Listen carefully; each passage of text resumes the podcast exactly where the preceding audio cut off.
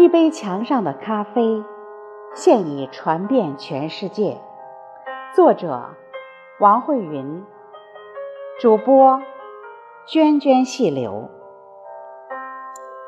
一日，和朋友在洛杉矶一家有名的咖啡厅闲坐，品着咖啡。这时进来一个人，坐在我们旁边的那张桌子旁。他叫来服务生说：“两杯咖啡，一杯贴墙上。”他点咖啡的方式令人感到新奇。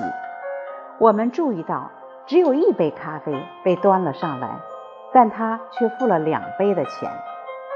他刚走，服务生就把一张纸贴在墙上。上面写着“一杯咖啡”。这时又进来两个人，点了三杯咖啡，两杯放在桌子上，一杯贴在墙上。他们喝了两杯，但付了三杯的钱，然后离开了。服务生又像刚才那样，在墙上贴了张纸，上面写着“一杯咖啡”。似乎这种方式是这里的常规，但却令我们感到新奇和不解。由于事不关己，那日我们喝完咖啡，付了钱就走了。几天后，我们又有机会去这家咖啡店。当我们正在享受咖啡时，进来一个人，此人衣着。与这家咖啡店的档次和氛围都极不协调，一看就是个穷人。他坐下来，看着墙上，然后说：“墙上的一杯咖啡。”服务生以惯有的姿态，恭敬地给他端上咖啡。那人喝完咖啡，没结账就走了。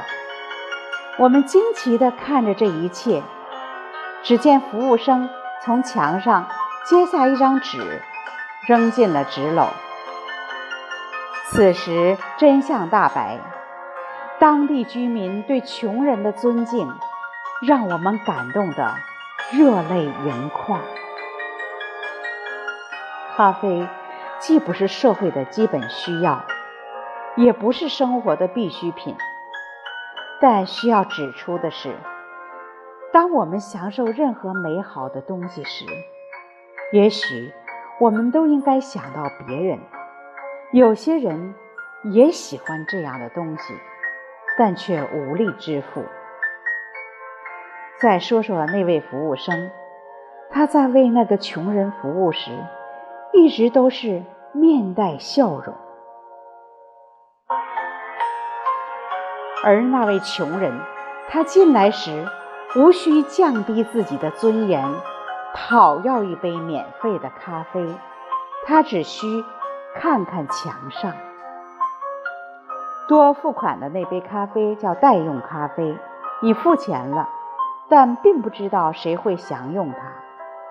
这就是有爱和美的世界。人们提前买了咖啡。让付不起的人享受温暖。这开始于意大利的那不勒斯，现已传遍全世界。